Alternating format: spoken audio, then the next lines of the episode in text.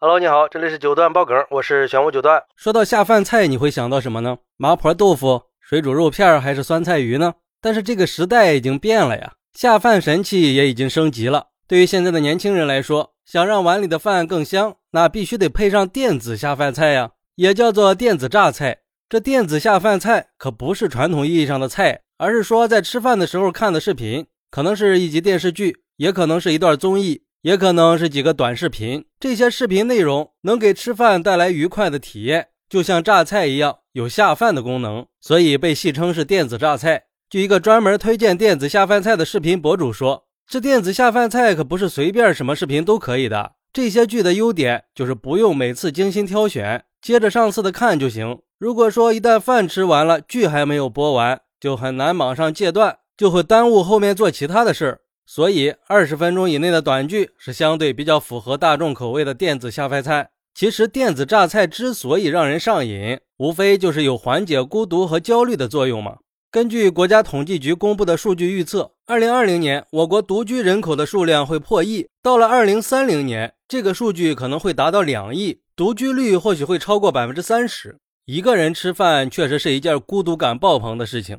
这电子下饭菜对于独居人群来说，也算是不可多得的趣事儿。就像网友说的，只有一个人吃饭的时候才会配电子下饭菜。但凡有一桌子的人陪着聊天，谁还去看视频呀？有网友说，我晚上习惯点个外卖，然后再打开电脑吃饭。一般我会看一些游戏直播。一个人吃饭不开个视频，总是觉得少了点什么。已经习惯了电子下饭菜了。但是和别人同桌吃饭的时候，是不会看手机的。还有网友说，我最喜欢看的就是《武林外传》，偶尔也会看一些短视频和一些搞笑的相亲节目，感觉看着视频吃饭能让人彻底放松下来。特别是晚上回家以后，看着视频吃饭已经成了一种习惯了。没有这些电子下饭菜，吃饭都不香了。但是也有网友说，老一辈人经常说，边看电视边吃饭是一种不健康的习惯。你分散注意力到电子榨菜上，就会在无意识的情况下多吃饭，会影响到正常的消化功能。再说了，有了电子榨菜，很多人的吃饭时间从二三十分钟直接延长到了一两个小时，做的久了，健康状况也会大打折扣。而且电子榨菜只是短暂的快餐，而不是有知识性的大餐，吃多了也不利于思考。对于现在这种电子下饭菜的现象，西南大学心理学部的一个教授表示，不得不承认，边看视频边吃饭会让人开心。是因为吃饭和看视频的时候啊，都会让我们的大脑释放一种快乐的神经物质多巴胺。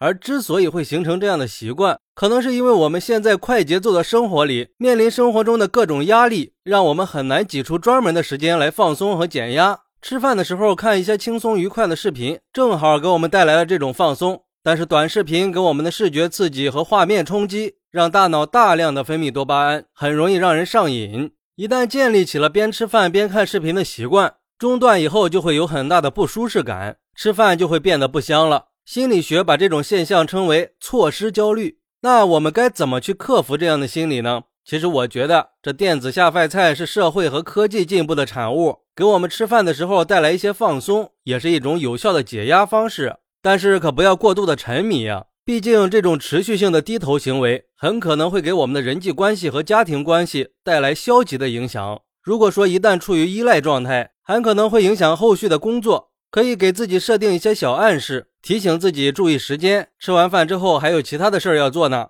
改变一下这种不良的模式。或者吃饭的时候约个人，边吃边聊。毕竟这电子下饭菜只是生活中的一种仪式感，只是想在吃饭的时候放松一下嘛，开心就好了。可别对身体造成了伤害就行。好，那你有没有吃饭的时候看视频的习惯呢？快来评论区分享一下吧，我在评论区等你，拜拜。点个关注，加个订阅再走吧。你的支持是我持续创作的动力，快来给我一点动力吧。